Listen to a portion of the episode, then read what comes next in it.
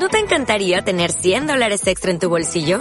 Haz que un experto bilingüe de TurboTax declare tus impuestos para el 31 de marzo y obtén 100 dólares de vuelta al instante. Porque no importa cuáles hayan sido tus logros del año pasado, TurboTax hace que cuenten. Obtén 100 dólares de vuelta y tus impuestos con 100% de precisión. Solo con Intuit TurboTax. Debes declarar para el 31 de marzo. Crédito solo aplicable al costo de la presentación federal con TurboTax Full Service. Oferta sujeta a cambios o cancelación en cualquier momento.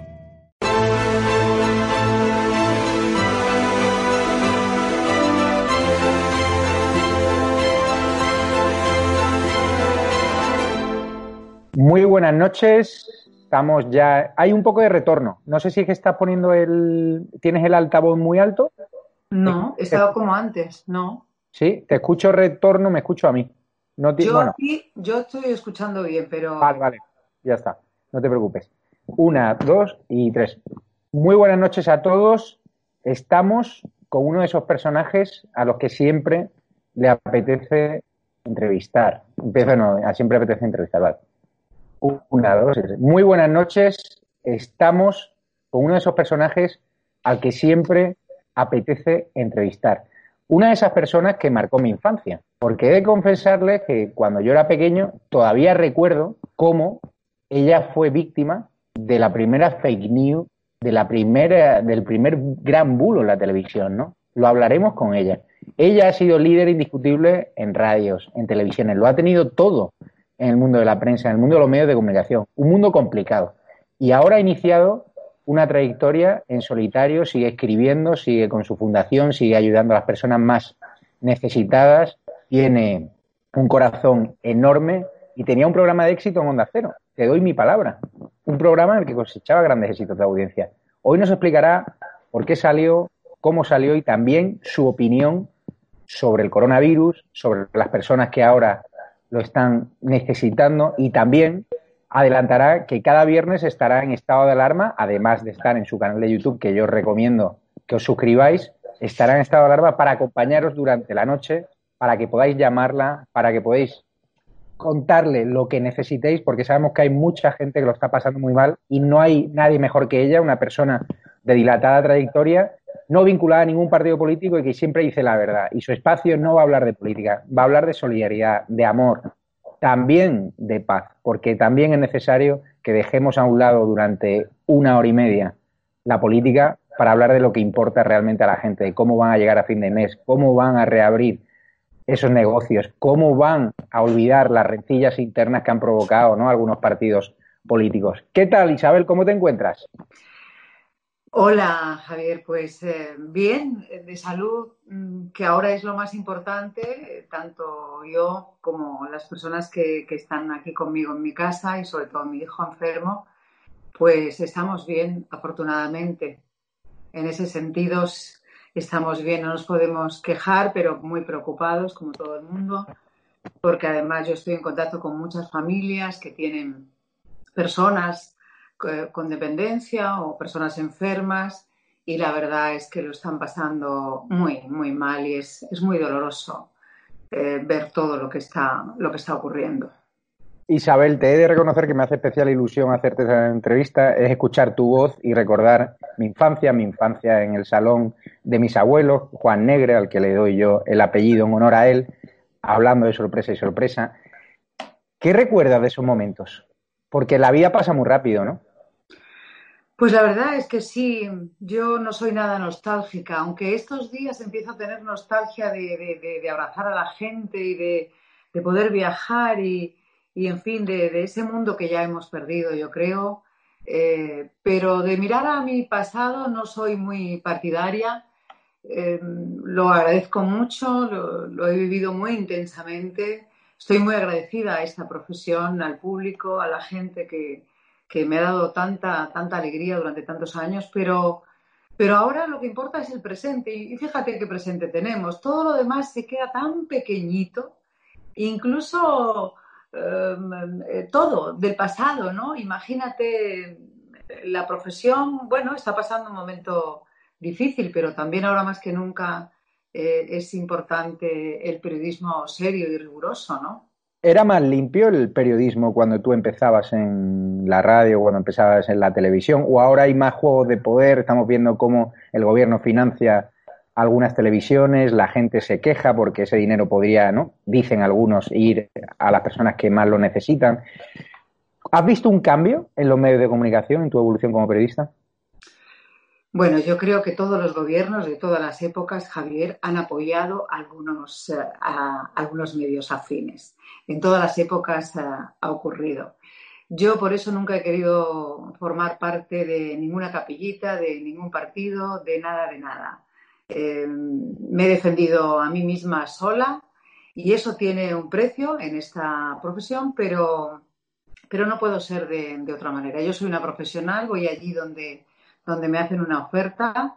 Los medios han cambiado muchísimo eh, y hay de todo, como entonces cuando yo empecé, pero yo creo que entonces era más fácil em, empezar, ¿no? Yo con, con, 23 años tuve una gran oportunidad de, presentar un programa a nivel nacional importante, de muchísima audiencia, ¿no? En televisión española.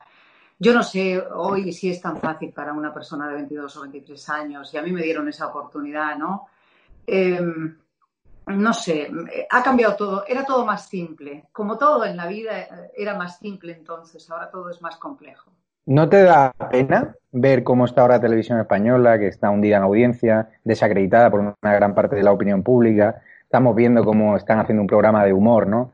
Sobre el coronavirus, ¿no? No están enseñando la verdadera realidad de la tragedia, sí la enseñan la realidad de Estados Unidos, un país que están tratando de comparar en televisión española, pero que tiene 350 millones de habitantes en comparación con España, que somos el país con mayor número de muertos por millón de habitantes.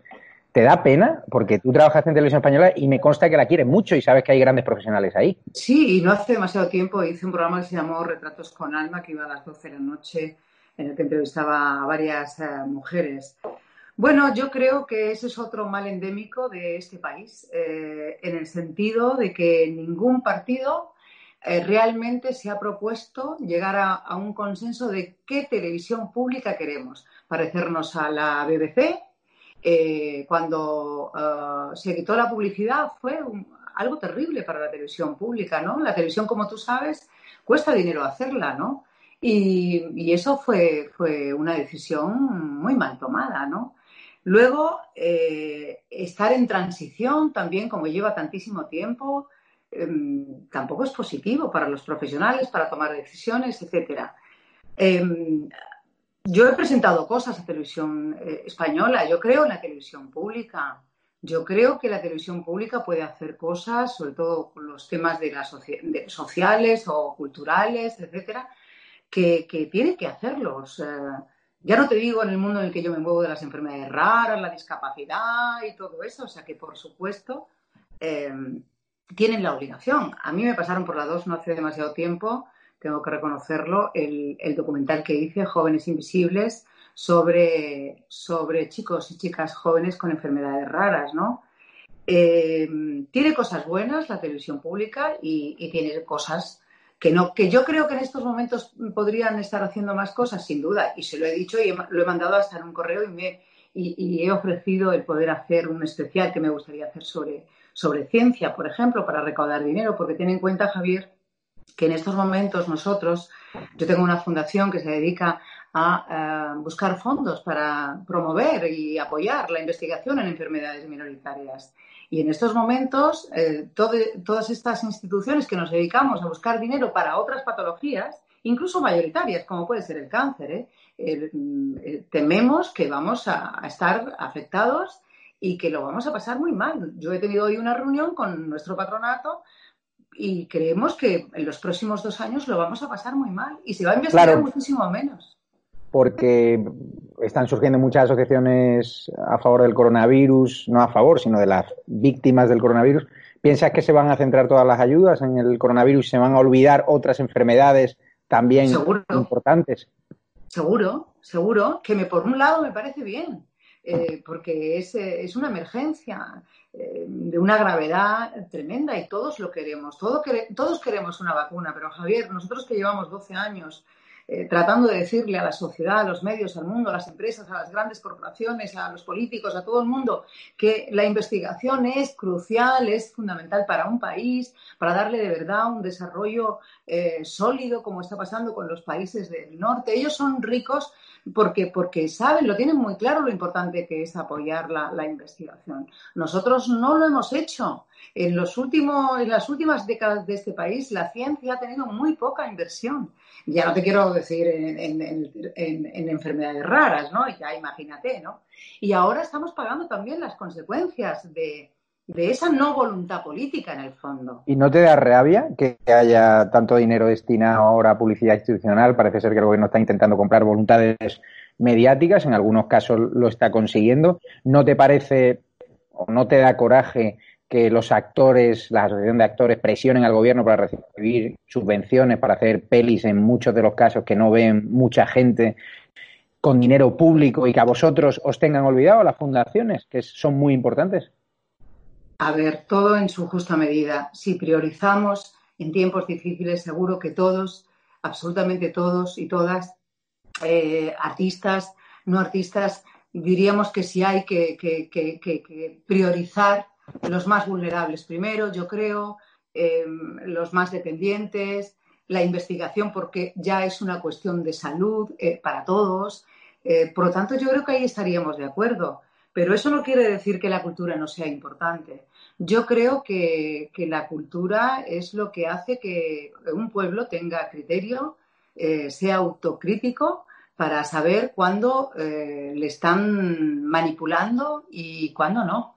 Y, en ese sentido, mm, yo creo que todos somos eh, responsables y cada uno, lógicamente, trata de remar para su, para su lado. Pero en momentos como este, yo creo que tenemos que dejarnos los egoísmos, fíjate. Esta es muy gorda la que tenemos eh, delante de nosotros. Todos vamos a salir perjudicados de una forma u otra. Eh, todos. Em, hay tanta gente sufriendo tanto eh, que, yo creo que deberíamos estar todos a la altura. Todos, empezando por el gobierno, la oposición, los medios de comunicación, los ciudadanos. Hoy me ha llegado un, un, un vídeo de un señor eh, quejándose enfermo de cáncer, que salió a pasear porque, porque tenía además el permiso para ello, y todo el vecindario empezaron a insultarle, a mí eso me parece terrible. Habla de una degradación moral de una sociedad. ¿Cómo hemos llegado hasta aquí? Eh, mm, pues todo eso debemos ahora reflexionarlo. Y tenemos un poquito de más tiempo, no sé cuánto, cuánto durará este confinamiento, pero si tiene algo positivo, que yo no le veo nada positivo, es la reflexión de todos, ¿no? de este hecho, Isabel, te he de confesar que mi madre, mm, ahora que ha superado el cáncer, pues se reincorporará al trabajo cuando salgamos del confinamiento como profesora. Ella tiene alumnos con necesidades especiales. Me contaba y también me contaba los servicios sociales de la Junta de Andalucía cómo están recibiendo quejas de padres que tienen a niños con problemas, que los tienen que sacar, niños con TDAH, a la calle y se ven cómo los señala el vecindario, cómo los insultan, hasta el punto de que a veces los tienen que poner con chalecos para evitar e-, esa mofa pública, ¿no? ¿No te duele esa sociedad? Eh, ¿Cómo? Que me duele, me duele, me avergüenza. Eh, creo que tienen que reflexionar porque les puede tocar a ellos cualquier día. Ese tipo de cosas que creemos que siempre les pasan a los demás, una enfermedad incurable, algo que te cambia la vida para siempre. Y ahora más que nada, eh, que nunca somos conscientes de nuestra vulnerabilidad. Eh, las personas con discapacidad, yo en mi, en, mi canal Genio Digital, aprovecho para decirlo, he, colgado un vídeo precisamente del presidente de la Federación de Salud Mental de España, también de, de CERMI, representantes de la discapacidad, y piden que por favor no se les insulte, que la gente no dé por hecho que es un, insolidario el que ha salido a la calle, que, lo puede ser, pero sin saberlo, ¿para qué insultar? ¿Cómo lo lleva tu hijo? Tu hijo, que es un niño, explica a la audiencia, que hay también una audiencia joven que no conoce a tu hijo. Otros más veteranos como yo te conocemos y somos fans. Bueno, sí, es lógico. Eh, sí, además hace mucho que no sale en la televisión, o sea que... Pues, pues... el alarma es tu casa, es tu tele, o sea, y tu canal de YouTube también. Muchas gracias. Pues eh, mi hijo tiene una enfermedad rara, una distrofia muscular, es totalmente dependiente, está en una silla de ruedas desde los 11 años y por sus problemas respiratorios eh, tenemos que hacer todo lo posible porque no se contagie, porque él ya ha pasado neumonías previas al, coronavirus y lo pasó muy, muy mal. Imagínate este bicho tan dañino, ¿no? Eh, tan silencioso y tan, tan, tan virulento. Por lo tanto, mi obsesión y, mi objetivo ahora en la vida es cuidar de, mis dos hijos, por supuesto, pero sobre todo del enfermo, porque no, no se debe. Pero claro, vivo en un, en un AI, ¿sabes? Porque mañana ya o este fin de semana sale el cuidador que lo, que lo, que lo cuida, que está con él por las noches y ahora ya va y porque durante un mes no ha salido, pero tiene que ir a ver a su mujer. ¿Cómo está de ánimos? Él el que más ánimos tiene siempre. Él es mi Buda, como he dicho en el libro que escribí, mi hijo, mi maestro, es, es el que más nos enseña y el que mejor lo lleva. Yo creo que mejor que yo. Lo que pasa es que yo también trato de disimular, por supuesto, mi preocupación ante él, ¿no? Pero bueno, es que viven tantas familias así. Ahora, mm, todo el que tiene una persona enferma en casa, eh, Javier, es muy duro, porque además estas personas, si, si se contagian, ni siquiera pueden aislarse porque son dependientes, necesitan ayuda para todo, ¿entiendes?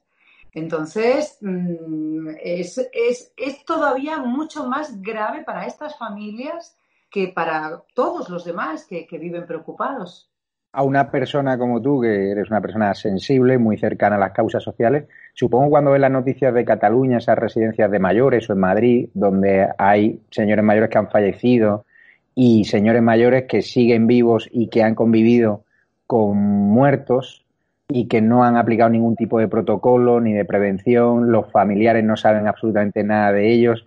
¿Tú hay que sientes? Supongo que te rompes por dentro, ¿no?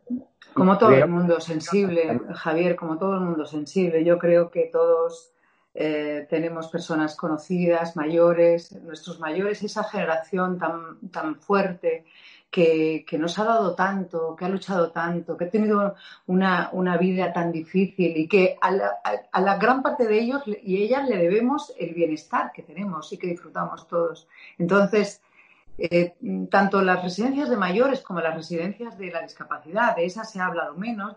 Yo, desde luego, eh, me estoy dedicando a hablar de, ellas porque, porque han ocurrido y están ocurriendo cosas terribles. Han trabajado en unas condiciones los profesionales tremenda, con una presión, con el miedo, con, con todo, pero encima, además, en, unas, eh, en una precariedad tremenda. Eso bueno, pues mira, humildad, ¿no? Porque no estábamos tan preparados como creíamos, no teníamos la sanidad que creíamos que teníamos, y menos mal, porque imagínate eh, cuando llegue por ahí o a otros países que ya ha llegado el coronavirus, ¿no? Lo que puede ocurrir. No sé, yo creo que esto tiene que enseñar a todo el mundo, a las comunidades, eh, al gobierno, hacer pactos entre todos, que se entiendan, que no se levanten de una mesa hasta que no se, se pongan de acuerdo en sacarnos de esta, entre todos, porque tampoco solo el gobierno lo puede hacer, ¿no? ¿Crees que el gobierno ha cometido errores o negligencias a la hora, por ejemplo, de alentar ese 8M sabiendo ya que no podía hacerlo porque había un riesgo alto de contagio? Pues seguramente sí, eh, pero yo en ese sentido leí un artículo que, claro, que ahora parece que todo el mundo lo sabíamos. Yo, por ejemplo, eh, me aislé un poquito antes. Cuando vi la que, la que se aproximaba, me, aislé. Pero mucha gente no se lo creía. Eh, mucha gente no imaginó, no calculó todo esto. Entonces, me temo, me temo que los sanitarios y, y todos los que tenían poder de decisión, pues tampoco se lo creyeron. Pues seguramente si hubiéramos actuado como se está demostrando en otros países, ¿no? Algunos son más pequeños que el nuestro, es verdad, que actuaron antes, pues no tienen tantas muertes. Pero ¿por qué el gobierno no debería haber hecho Pedro Sánchez como Macron, ¿no? Que ha reconocido los errores, ¿no? Ha pedido perdón, ha pedido disculpas y ya está. Y, lo que no entiendo es un gobierno que no se arrepiente ni de sus errores y que trata de impulsar una cacería ahora contra los periodistas que tratamos de develar la verdad, ¿no? La verdad que ellos esconden. ¿Por qué es tan difícil pedir perdón? Es buena pregunta. Qué buena pregunta, Javier.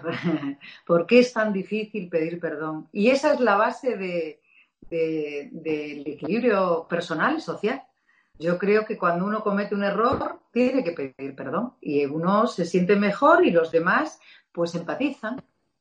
Empatizan porque, oye, pues humanos somos todos y todos nos equivocamos. ¿Cómo lo haríamos? No es fácil. No sé, de todas formas, eh, Javier, em, creo que ahora es el momento de, remar y de, como decía un amigo mío, de, achicar en la barca. Estamos, eh, estamos a la deriva, estamos en naufragio yo no soy pesimista, ni quiero ser alarmista.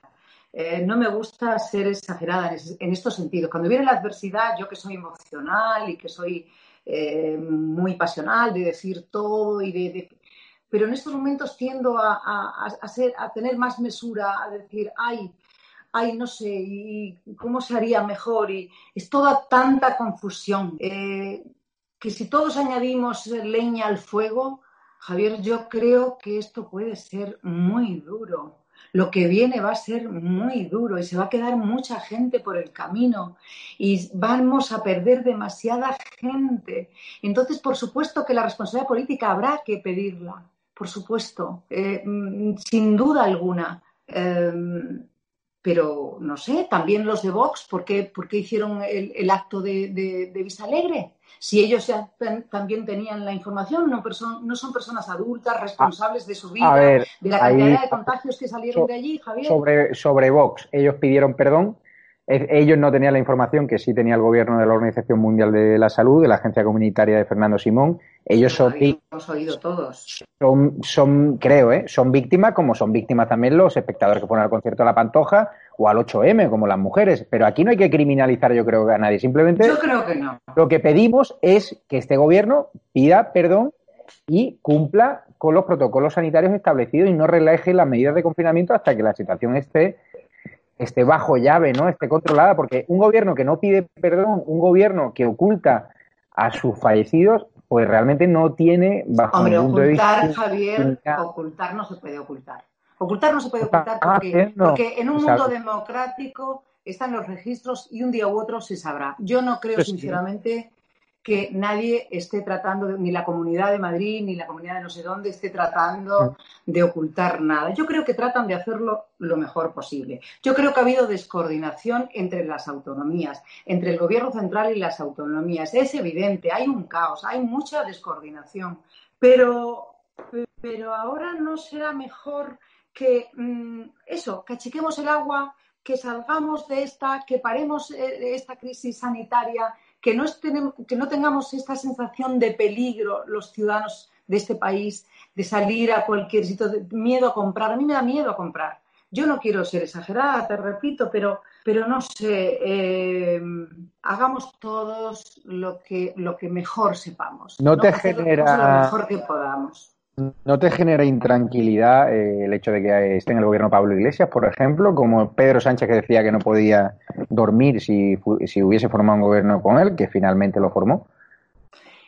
Eh, menos mal que no me vas a, preguntar de política, ¿eh? Esto menos mal. me quieres llevar a, ¿eh? a, tu amor con Podemos, ¿eh? Me quieres llevar a tu amor con Podemos. Chabel, en la, previa que te dije, tú di lo que te dé la gana. Fue libertad de expresión. Puedes... Ah, yo, mm, yo creo que hay mucha gente, mucha gente de mucho poder que en este país no, no quiere eh, este gobierno de coalición y, y, que no le cae bien Pablo Iglesias. Pablo Iglesias ha cometido sus errores. Eh, los decía en la radio en, en, su momento. Lo entrevisté, lo conocí. Me pareció que es un hombre que se cree lo que dice, que, que ha hecho cosas. ¿eh? Él no engaña a nadie, él es lo que es. Yo creo que él se, él se cree lo que hace, el que quiere mejorar eh, la, vida de, la gente. Yo creo que está en política eh, por eso, como otros muchos, de muchas y otras ideologías. Yo no creo que todos los políticos, incluso los que están muy alejados de mi ideología, mm, eh, son todos, no sé, en principio corruptos o que van a llevárselo o que hacen las cosas mal. No, yo creo que no se puede generalizar. Y yo creo que él ha tenido también un acoso y derribo muy importante, muy importante. Lo del chalet, pues fue un error, fue un error, quiero decirte, pero ahora todo eso, es que de verdad, Javier, mm, estamos en una muy gorda. Ahora no es el momento de todo eso. Ahora es el momento de salvar a la gente, de salvarnos a todos, porque nos podemos contagiar todos y, y esto es un azar y no es verdad que solo sean los mayores. Yo he hablado con un neumólogo y está muriendo también gente joven. Eh, y gente de cincuenta y tantos años, y yo ya estoy ahí, yo ya estoy en, el, en, ese mm, grupo de riesgo, y yo me siento joven, y digo, ¿pero cómo voy a estar yo ya en ese grupo de riesgo? Pues estoy. Estás cada día más joven, sí, te veo pero, pero, pero, fíjate. te recuerdo a la presentadora de Lo que necesitas es amor, a la presentadora de Sorpresa, Sorpresa, o sea, Está joven, está guapísima, así que no me venga con historia no, de que... yo me veo muy bien, pero, pero chicos, que ya, ya para según queda, el, puñetero virus sí que establece un poco de... Eso es verdad. ¿Tú crees que hay que enseñar el dolor? Porque la sección que vas a tener en estado de alarma vas a recibir llamadas muy dolorosas, le vas a dar voz, vas a tratar de, de omitirlas. Es cierto que el gobierno no quiere, ¿no? Quiere infantilizar a la sociedad, no está enseñando esos rostros, esas víctimas en televisión española ¿Tú crees que es necesario ver esas fotos del Palacio de Hielo, ver esa portada del mundo con un muerto encima de una cama con el rostro pixelado? Yo creo que no. Yo creo que no. Yo he sido siempre muy crítica y he dicho que siempre es buena la autocrítica de los medios de comunicación. Eh, hay palabras y hay informaciones y hay imágenes que no aportan absolutamente nada, que no es constructivo en estos momentos. Si se añade dolor y angustia a la gente que más está sufriendo, a los familiares que han perdido a sus seres queridos, yo creo que no pondría ni siquiera esa fotografía de los ataúdes en, la morgue del Palacio de Hielo. Yo, yo no lo haría, porque yo pienso en, en mi familia y digo, uy, no le gustaría. ¿No? Si a uno le pasa eso. Entonces hay que ponerse en el lugar de los demás. Yo creo que los medios ahora más que nunca tenemos que ser muy cuidadosos y muy respetuosos con, eh, con el dolor que se, está, que se está sufriendo. Hace los años 90 promovía reencuentros amorosos, ¿no? Con Jesús Puente, Lo que necesitas es amor, un gran programa que yo era bastante fan, que lo veía con mi madre cuando yo era un, un chavalín de apenas, no sé si recuerdo, tenía 5, 6, 7, 8 años. Y Cupillo llegaba en caravana los domingos. ¿Crees que van a hacer falta formatos como este en televisión para reconstruir la España rota que nos va a dejar el coronavirus y algunos partidos políticos? Mira, es una, es no tengo ni idea, es una gran incógnita. ¿Será un antes y un después para tantas cosas, Javier? ¿Será un antes y un después para, para los medios de comunicación? Yo sí lo creo. Eh, todo lo que se puede llevar el coronavirus son tantas cosas algunas eh, serán buenas, otras malas, pero que nos tenemos que reinventar todos, yo sí lo creo. Mira hoy lo que permite Internet. Yo, tú tienes tu, canal, yo tengo el mío, mucho más humilde que el tuyo, por supuesto. Pero el tuyo será igual de grande. Porque tú, eh, no, es que la, no, es que la polémica, el, el darles caña a los políticos, tú eres un tío que te lo crees también lo que haces, que has hecho periodismo de investigación y que, y que ahora mm, con este canal, pues evidentemente estás ocupando un espacio. Eh, y, seguro que lo estarás haciendo con, la, con, lo, con, lo, mejor de, con lo mejor de ti. Pero todos sabemos que la polémica vende, Javier.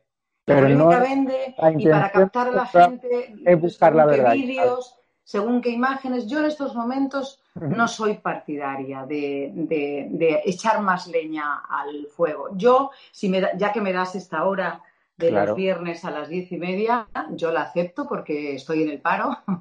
Me encanta. bueno, ahora con, mi canal, pues estoy trabajando, pero con, en la adversidad, con, con, los medios que ya sabemos que estamos trabajando todos y mucho más algo que empieza, imagínate, ¿no? Con humildad, por supuesto, comenzando de nuevo, a mí me da igual. Yo ya tengo mis, mis egos y mis vanidades cubiertas, eh, Javier, lo único que quiero es si puedo aportar algo, un granito de arena, eh, porque hay gente que en mis redes sociales me lo pedía.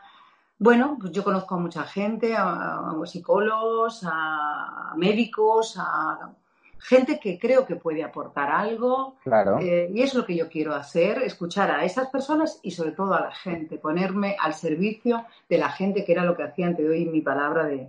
Recuerda lo que hablamos cuando te propuse hacer el programa, que te dije, yo te doy el tiempo que necesites para decir lo que quieras, para que hagas tu programa sin cortapisas, sin censura, si tienes que poner a parir a un amigo mío con razón que lo hagas desde el respeto, desde la diplomacia, porque yo no quiero que esta alarma sea un programa sectario. Aquí está invitado gente de la izquierda, de la derecha, van a empezar a venir políticos también del PSOE de toda la vida, políticos de Podemos me encantaría tener, si ellos aceptasen la, entrevista, están viniendo de todos los partidos políticos. Es decir, que la clave es la transversalidad y nosotros queremos ser un foro de libertad de expresión y buscar la verdad sin gritar y contar lo que nos están contando las grandes televisiones y dar espacio a personas como tú que con esa voz, con ese carisma, no tenéis ni un solo minuto de televisión en ninguna cadena privada. Es curioso. ¿Por qué, Isabel? es otra gran pregunta que yo en estos momentos, como te decía antes, tampoco es lo que me importa ya. Eh, pero no tengo respuesta porque tampoco me la dieron, ¿no? Cuando no me prorrogaron el programa no se me dio ningún, ningún argumento profesional, porque las dos premisas fundamentales para que un profesional o, alguien como yo tenga un programa, pues es que tiene que tener audiencia y ser rentable. Y esas premisas yo las cumplía. Y por supuesto mi lealtad a, la cadena, ¿no? Jamás pasó nada ni hubo ningún conflicto. Por lo tanto, para mí fue un shock que después de 14 años, pues quitaran un programa que tenía uh, una idiosincrasia muy social, eh, dándole voces a colectivos que, bueno, que no siempre interesan a, a los medios generalistas y, o a filósofos o a la cultura, como yo lo hacía, bueno, y todo el equipo, y, nos iba muy bien. Por lo tanto, yo es que yo, yo, yo respeto mucho al espectador o, al oyente, porque creo que, la gente eh, es muy lista, ¿no? Y sabe muy bien diferenciar. Vamos a, a finales de 2017 no me fui, me fueron, yo no me hubiera ido, me quedé en shock. Después de 24 años en el grupo, nunca lo pensé. Un programa de éxito, muy rentable, nunca lo entenderé, pero la gente tiene que saberlo. No vale ni tu trayectoria, ni la audiencia, ni la rentabilidad, no vale nada. Si alguien en un despacho decide quitarte, te quita. ¿Te arrepientes de alguna coma? No, no, no, porque es la verdad. Me arrepiento en cualquier caso de haber aceptado el, primer, el primer comunicado que dieron, que parecía que yo me quería ir, ¿no? Pero bueno, en aquellos momentos me, pillaron con la, con la guardia bajada eh, para que luego digan ¿no? que parezco una persona segura. Me sentí sin trabajo a los cincuenta y tantos años, como tanta gente, por cierto, en este país. Ni seré la primera ni seré la última. Y cualquier empresa está en su derecho de no prorrogar un contrato.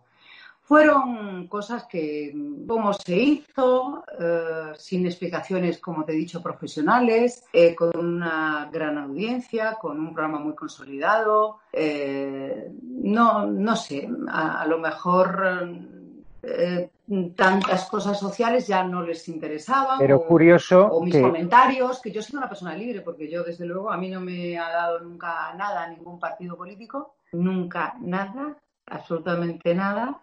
Entonces, eh, he sido libre para entrevistar, para preguntar y para criticar. Con respeto siempre, ¿eh? porque a mí nunca me ha gustado la descalificación ni, el, insulto este grueso, jamás. No entra en mi forma, me gusta más la discreción, ¿no?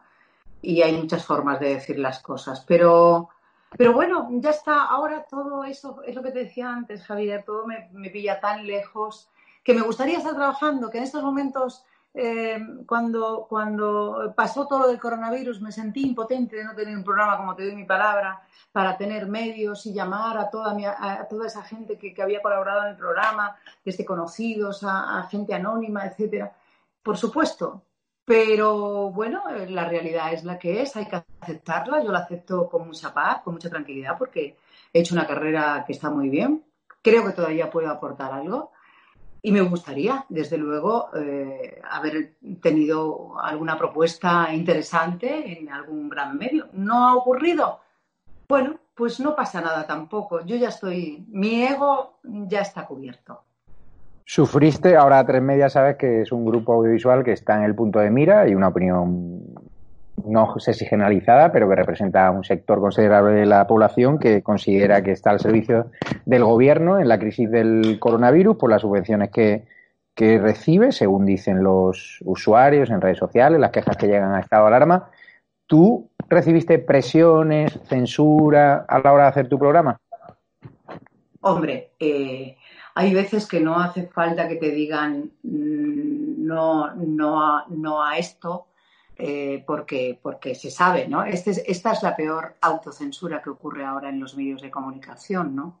Eh, evidentemente, si veían en la escaleta a la posibilidad de entrevistar a alguien y, no le parecía bien, evidentemente que alguna, alguna vez ocurrió, me dijeron, mejor no, mejor no. Y entonces yo les trataba de convencer que era bueno para la audiencia, que mm, podía interesar esa entrevista y a veces mm, la respuesta era no. ¿Qué tipo de casos, por ejemplo? No, no, no, no voy a, no. ¿Ves? Porque no me gusta la polémica y ah. porque no tengo ningún rencor ni, ni, es cada empresa es muy libre de, de, tener sus normas, Javier. Yo ahí no, no voy a entrar. Yo como profesional tengo que luchar por lo que yo creo, por la entrevista que yo creo. Pero, si me dicen que no, eso le pasa todos los días, ahora, continuamente, bueno, ahora y hace ya muchos años, ¿eh? Y con todos los gobiernos, ¿eh?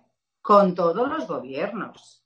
Absolutamente todos. Y unos ponen a los tertulianos de aquí, otros a los tertulianos de acá, y las productoras, eh, cuando está un gobierno, eh, pues más a estas productoras que son más afines, cuando está otro gobierno, a estas productoras afines, y los que vamos por libre, que nunca hemos tenido una gran productora, ni nunca nos hemos arrimado a, nadie para que eh, nos dé algo, un trocito de pastel, pues bueno, pues, pues ya está, pero no pasa nada, ¿eh? Pero cómo... que yo prefiero eh, actuar y ser como... y tener lo que tengo y dormir tranquila y sentir que mi coherencia no me no la he fallado y, y, reconocerme en el espejo todos los días, ¿no? ¿Cómo funciona un programa de radio dentro de un gran grupo como A3 Media? ¿Ellos te supervisaban absolutamente todo o tenías un margen de libertad? Bueno, eh, en todos los grupos se vigila absolutamente todo. Todos los invitados, todos los temas, todos, todos, de todas las épocas y de, con todos los directivos y con todos los gobiernos de todos los colores, Javier. Seamos, seamos justos, ¿eh? En todas las épocas. Y eh, a mí nunca me decían no hables de este tema. Yo, además, mis temas eran estos, siempre sociales o medioambientales o culturales o discapacidad o, o todos los temas que yo creo que hacen, o la emoción, o sentir, o todo esto que yo creo que nos hace sentir mejor, ¿no? Todo aquello que, sirve al ser humano, ¿no? Y, y no, eh, no, no, no, la escaleta siempre hay que entregarla. Eh, o sea, el miércoles cuando, cuando tú haces el, el organigrama de la semana, pues eh, siempre hay que entregarla la mayoría, el 99%, pues siempre no, hubo ningún problema. Que unas veces me decían que no les gustaba cuando yo me había dado por decir, claro, yo, yo soy progresista, yo no voy a engañar a estas alturas eh, como soy, como pienso. Yo hace 25 eh, eh, años yo decía que era feminista, Javier. ahora todo el mundo lo es. Me parece muy bien me parece muy bien, bienvenido sea. Y, cuando consigamos la igualdad absoluta entre hombres y mujeres, no harán falta que nos manifestemos como feministas, ¿no? Que yo sé que ahí he oído algún. Bueno, tú tienes tu, opinión y, he oído Algún, colaborador, ¿no? De que no sé qué pasaba, no sé qué decía de las feministas. Yo, las feministas que yo conozco, desde luego no, no tienen odio, no, no mm. tienen odio hacia el hombre, yo desde luego no lo tengo. Al contrario, creo que esto es, el feminismo va más allá del género, eh, tiene que ver con los derechos, eh, tiene que ver con la igualdad y no es ni menos ni más, pero iguales. Y, y hace 25 años que, que lo digo, ¿no? Entonces, no porque ahora esté de moda al contrario, ahora todas las actitudes radicales vengan de donde vengan, hmm. que si la feminazis, que si eh, los, hombres que odian a las mujeres, que si... Todo esto es tanto barullo y tanto ruido que no hay tiempo para la reflexión. Yo recuerdo, Isabel, que cuando yo estaba en A3 Media, en Espejo Público, en el programa de Susana Griso, con Belén Díaz y con Jorge Gallardo, y una vez, la primera vez que te vi en persona, después de haberte seguido durante años en televisión, fue microfonándonos ahí en, en A3 Media. Y no sé si intercambiamos una palabra o dos. Y coincidió prácticamente que, te sacaban ya de A3 Media, que te despedían o que pactaban la salida. No, no, sé exactamente cómo fue finalmente, Pero yo pregunté en A3 Media a algún directivo y básicamente lo que me dijeron, no, es que Isabel tiene un carácter muy complicado. Yo cuando te conocí personalmente, a través de nuestro amigo José Luis, que está haciendo una labor solidaria brutal en Ubrique, donde él con su dinero ha salvado un asilo que estaba repleto de ancianos y él se ha puesto manos a la obra por amor a España, por amor a esos ancianos y ya lo conocen, la labor solidaria que hace, que no hace falta tampoco decirlo aquí ante toda España porque él no quiere ni un minuto de popularidad. Me contaban eso a tres medio, yo cuando conocí a Isabel Gemio, que tú y yo estamos en las antípodas ideológicas, pero nos llamamos genial porque podemos hablar desde la diplomacia y me pareces una bellísima persona y que por eso tienes un espacio en este programa, porque creo que puedes aportar mucho de tus ideas progresistas. ¿Te sorprende ese argumento? Porque a mí me sorprendió porque dije, aquí tiene que haber una razón de peso que alguien me tiene que contar. No sé si Mm, querría nunca, contar nunca la razón de peso. Nunca van a reconocer la, la verdad. Nunca se sabe por qué se toma la decisión en un despacho. No, nosotros ¿Tú los sabes? profesionales no, no tenemos ni idea. Eh, es- eh, eh, si les vienes bien, te cogen, si les vienes mal, te sueltan. Mm, y luego, claro, si tienes muchos contactos, si tienes eh, muchos amigos eh, poderosos, pues te van a ayudar, evidentemente, ¿no? Si eres muy diplomática y, y con, con este partido ahora, con el otro partido, yo eso no lo he hecho nunca, no lo he sabido hacer, solamente me he dedicado a, trabajar y evidentemente que he defendido mis criterios, por supuesto. Y cuando tenía que decirle a algún jefe lo que pensaba, con toda la educación del mundo, faltaría más. No, lo entiendo de otra manera, ¿no? Por supuesto, defendía mi argumento. Y eso es incómodo. Mm, algunos directivos prefieren eh, las mujeres sumisas, eh, a las mujeres eh, y a los hombres, que no se enfrenten, que no pongan problemas, que no cuestionen nada, que no hagan preguntas, que digan a todo, vale, venga, adelante. Eso es más cómodo. Y yo no soy esa, como decía la canción de aquella de Maridrini, yo no soy esa que tú ya no te acordarás tampoco porque eres muy joven. No, yo eh, defiendo lo que creo que tengo que defender porque si no uno se diluye, una se diluye y ¿quién es? Tiene que tener un criterio. Entonces, cuando se tiene criterio molestas a mucha gente. Pero bueno, esto siempre ha sido así y ya sabemos de qué va el percal y no pasa nada, porque mm, a pesar de, de- de ser como soy, he hecho una carrera maravillosa y, y la gente me sigue dando mucho cariño, me siento eh, muy, muy querida y ya está. Y ¿Eres más si ahora no toca otra cosa, pues no toca otra cosa. Porque ¿Eres para más mí feliz vivir, ahora? de mis hijos, eh, mm, ver cine, bueno, y en estos momentos preocuparme por el mundo en el que estoy, que es que nos tiene a todos noqueados. Y, y todo lo demás se queda tan pequeño. Isabel, ¿eres más feliz ahora que cuando estabas dentro de A3 Media? No, yo he sido, a ver, no, es que no, eh, afortunadamente la experiencia, el, el conocimiento, eh, la meditación que hago, el mundo en el que estoy yo, que, que- es un poco, pues bueno, más espiritual, que sé que esto para algunas personas le suena, yo qué sé, ¿no? Bueno, pues para mí me parece que las personas no somos solo un cúmulo de células y, de ambición, sino de espíritu y de, y de bondad, ¿no? Yo, yo creo en todo eso.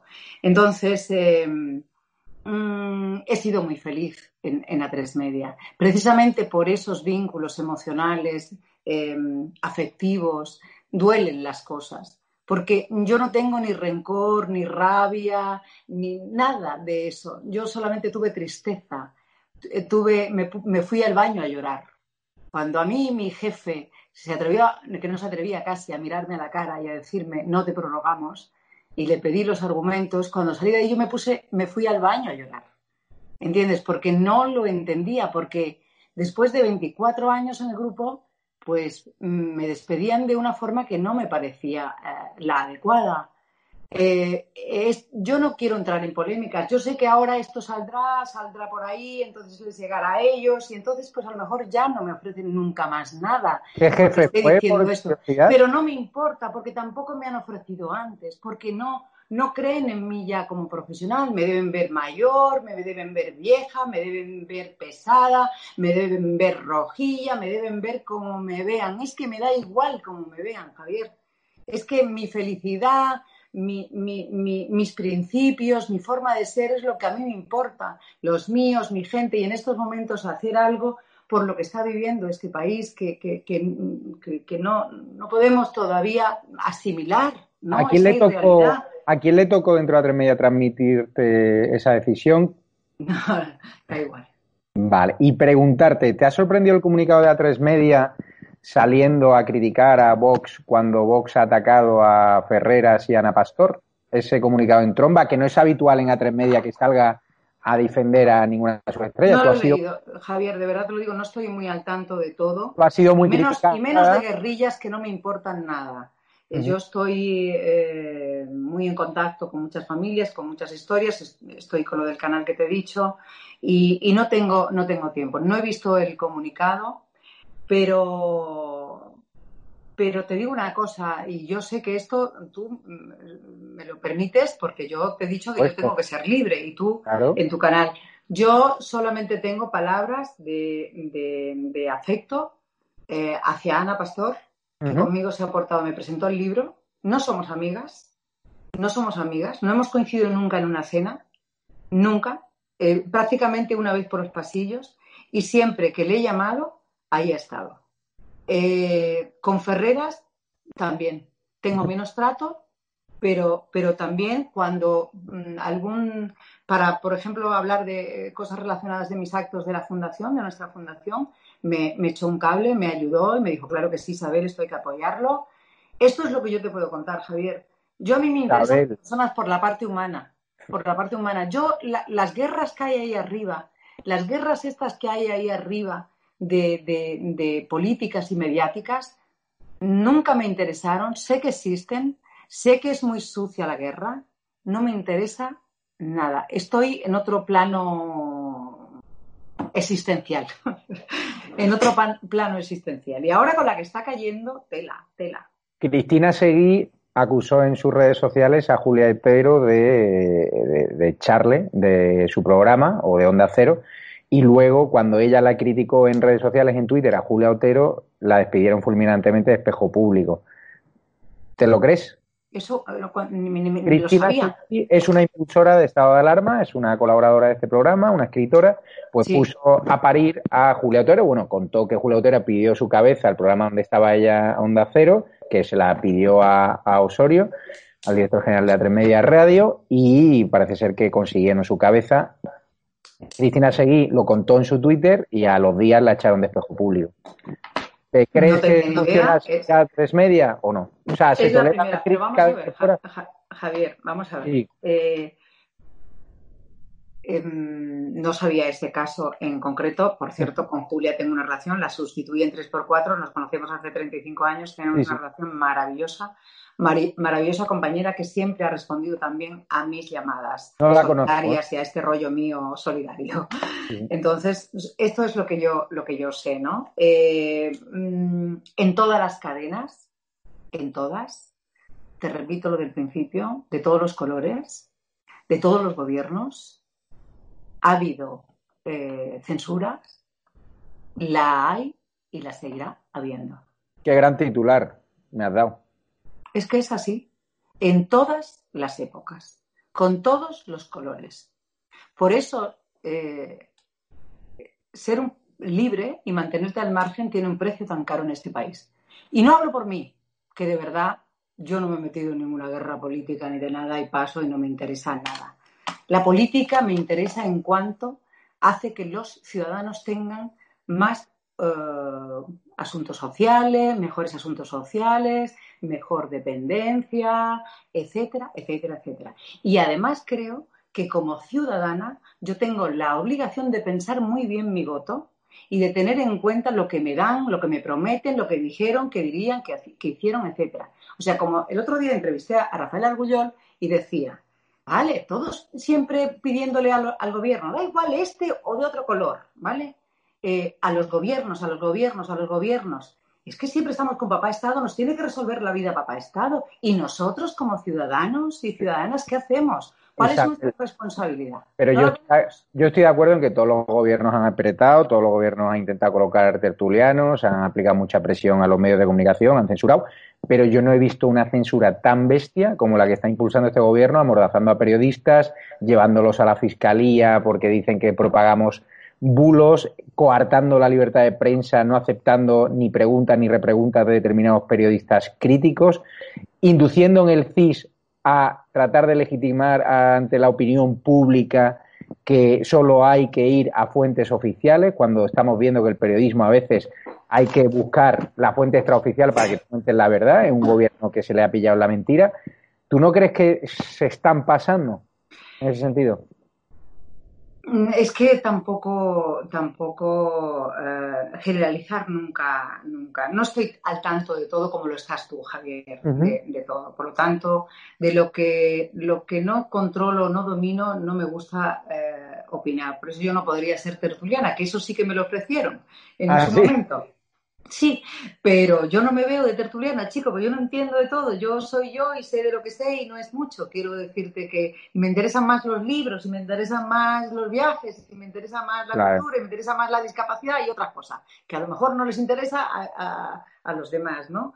Pero yo en todas las épocas, eh, yo me acuerdo cuando, cuando Aznar, cómo imponía a sus tertulianos en, en la época de Aznar, a los tertulianos en los programas de radio esto ha ocurrido siempre, Javier. No te creas que, ahora son peores o, más que en otras ocasiones, que ha ocurrido siempre. Que ha ocurrido que hay chiringuitos en todas partes. Que existen también los chiringuitos eh, mediáticos, evidentemente. Y, si un tertuliano mm, es de una ideología pues según quien esté mm, gobernando o quien lo contrate, pues ese tertuliano irá más por un lado o por otro.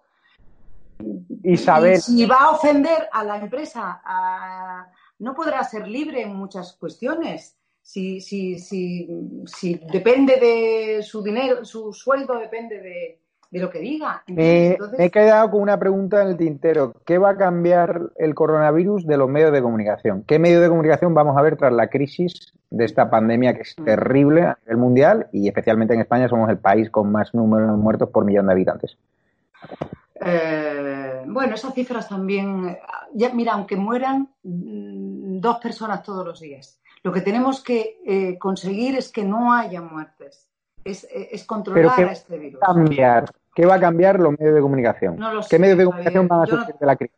No tengo una bola, no tengo una bola de cristal, pero ahí están los datos, ¿no?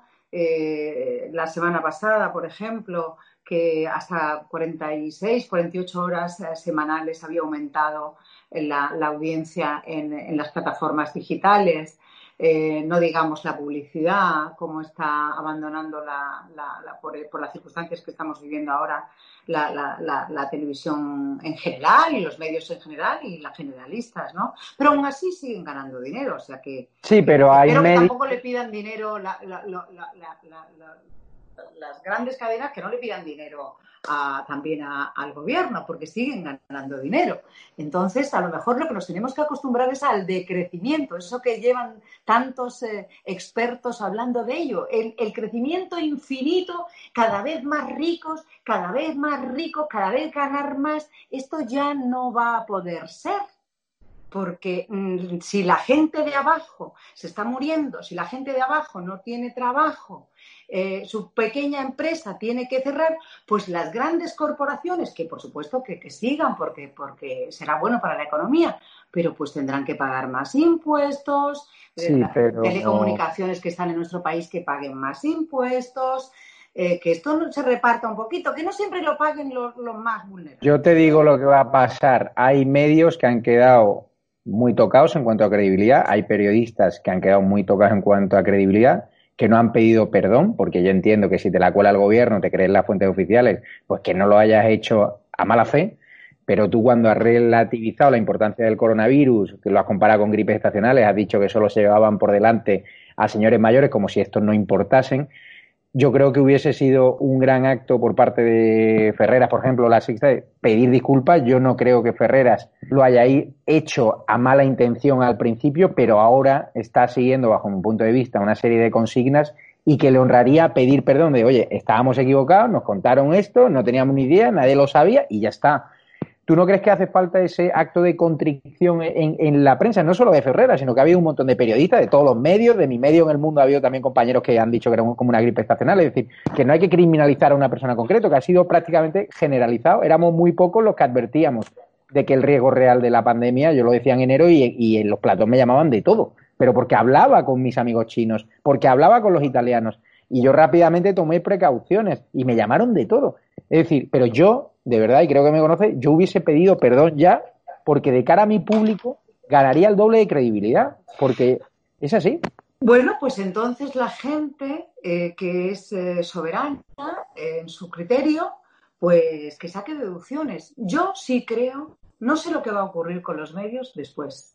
No he visto todas esas cosas concretas que me estabas mencionando, por lo tanto, de lo que no he visto no me gusta, no me gusta opinar, porque de verdad, al principio veía más informativos y más programas al principio de, del shock, ¿no? del coronavirus. Pero luego me angustiaba tanto que, incluso hablé con psicólogos, con psicólogas, eh, y me dijeron que mejor no eh, estar todo el día viendo eh, imágenes terribles y el número, y que angustia. Yo me angustiaba, yo al menos he dejado de ver tantas imágenes.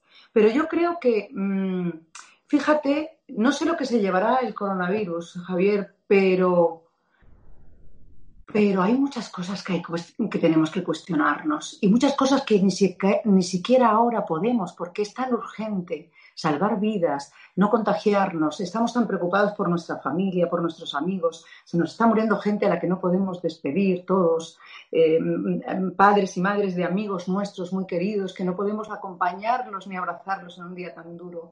Es todo tan terrible lo que está pasando que, que mm, yo creo que el público soberano eh, después de esta eh, crisis, espero que no olvide, espero que aprenda lo que realmente es imprescindible, importante, dónde ha estado cada uno, eh, y que no lo olvide, y que ponga a su sitio a todo el mundo, al gobierno, a la oposición, a los medios, que los ciudadanos y ciudadanas tienen mucho poder. Tenemos poder los ciudadanos pero tenemos que ejercer nuestra responsabilidad, no solo pedir a los demás, no solo acusar a los demás, no solo eh, eh, tirar piedras fuera y nosotros, empezando por nosotros mismos. Isabel, ya estamos a punto de sobrepasar la hora, los fans y espectadores están vibrando contigo, sin duda. Eres una persona maravillosa, con un corazón enorme, así lo digo. A mí inicialmente, yo siempre que alguien me habla mal de una persona, siempre hago el esfuerzo de conocerla y sabes que en nuestra profesión hay muchas envidias, muchos celos, muchas viejas batallas, mucho rencor, ¿no? Y yo fue una grata ¿no? eh, oportunidad conocerte a través de José Luis, mi amigo de Ubrique, que hace unos eventos solidarios maravillosos. Te regalo un minuto para que te dirijas a la audiencia y le cuentes qué van a encontrar en la sección a las diez y media cada viernes en estado de alarma y, por supuesto, en tu canal de YouTube, ¿no? Genio Digital.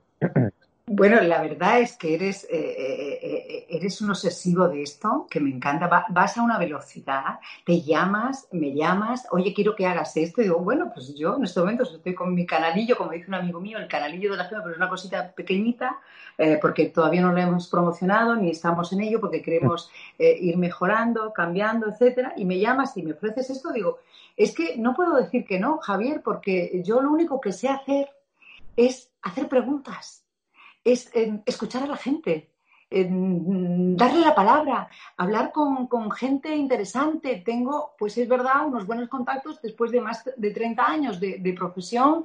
Pues, eh, hombre, he hecho unas cuantas entrevistas eh, de todos los ámbitos. Eh, y ahora pues espero que me respondan y que los llamo y me atienden y, eso es lo que podemos hacer en esa hora que vamos a tener los viernes y que yo te agradezco porque es un altavoz, tú ya tienes muchos suscriptores, que ahora hay que tener suscriptores, yo antes tenía oyentes y tenía espectadores, ahora hay que tener suscriptores y yo, muchos de los que me siguen en Facebook es que no saben ni que se tienen que eh, eh, suscribir, eh, que, que se creen que tienen que pagar y no, de momento, que yo sepa, suscribirse es es, eh, en gratis. Pues darle la palabra a la gente y, entrevistar a gente que, sepa de lo que está hablando y, ya está, nada más, esa es mi aportación en lo que pueda, en lo que yo pueda aportar, pues ahí estaré y te lo agradezco porque, porque en estos momentos mm, yo creo que todos tenemos que arrimar el hombro. Y sin duda, y hay que aclarar que no cobras un duro, que lo haces de forma solidaria, como este canal que por ahora no estamos recibiendo ingresos de ninguna empresa privada ni ningún tipo. Creo que hace falta ayudar a España, hace falta contar la verdad, hace falta también suavizar la situación, la tensión política y por eso hemos querido darte una sección para que nos hables desde el corazón, para que atiendas a las personas que más lo necesitan y confiamos en ti porque eres un talento todavía, a pesar de que tienes 35 años y estás empezando en esto, y, y queremos que estés con nosotros porque tienes talento al margen de tu sensibilidad política que yo respeto, defiendo. Como yo la tuya. libertad de expresión y que el día que tengas que ir en contra del programa, de cualquier posicionamiento, de cualquier colaborador, tendrás toda la libertad, incluso de criticarme en mi canal. Porque por eso ha nacido esta alarma, para hablar sin tapujos y para contar cosas que en otras televisiones o en otras radios no permiten, ¿no? Que poner verde al jefe.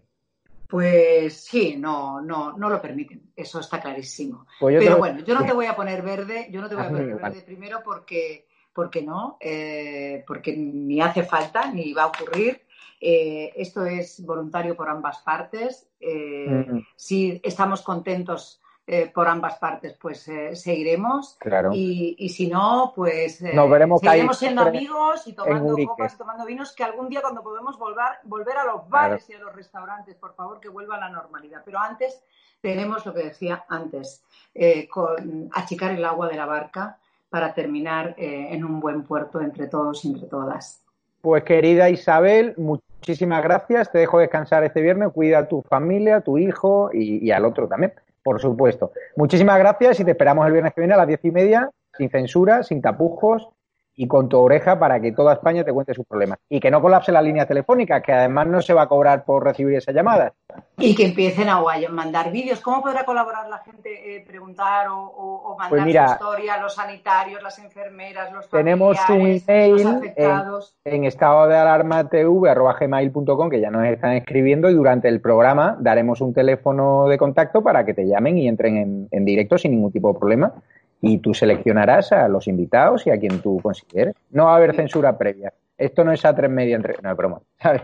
Pero bueno, pues muchísimas gracias y nada, disfruta del fin de semana también y nos vemos el viernes que viene. De y te seguimos en tu canal de YouTube, Genio Digital. Abrazo fuerte.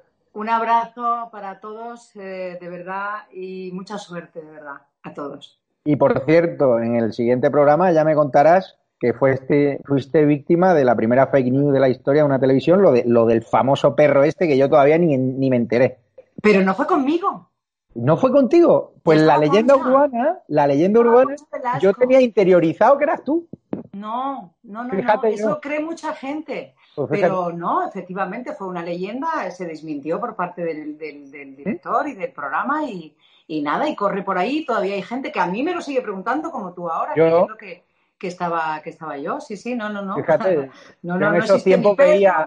nada, ¿no? En todo, todo. En esos tiempos veía a Oliver y Benji y sorpresa y sorpresa, o sea, que imagínate. Pues muchísimas gracias, Isabel, de corazón, y gracias por tu, además, eh, delicadeza en estos tiempos y por tu solidaridad. Muchas nos vemos. gracias, Javier. Hasta luego. Seguimos en estado de alarma y ya sabéis que nos podéis seguir mañana el programa especial a las ocho y media de la tarde que hay un invitado estrella que os adelantaremos las próximas horas en las redes sociales. Un abrazo fuerte y gracias por seguirnos.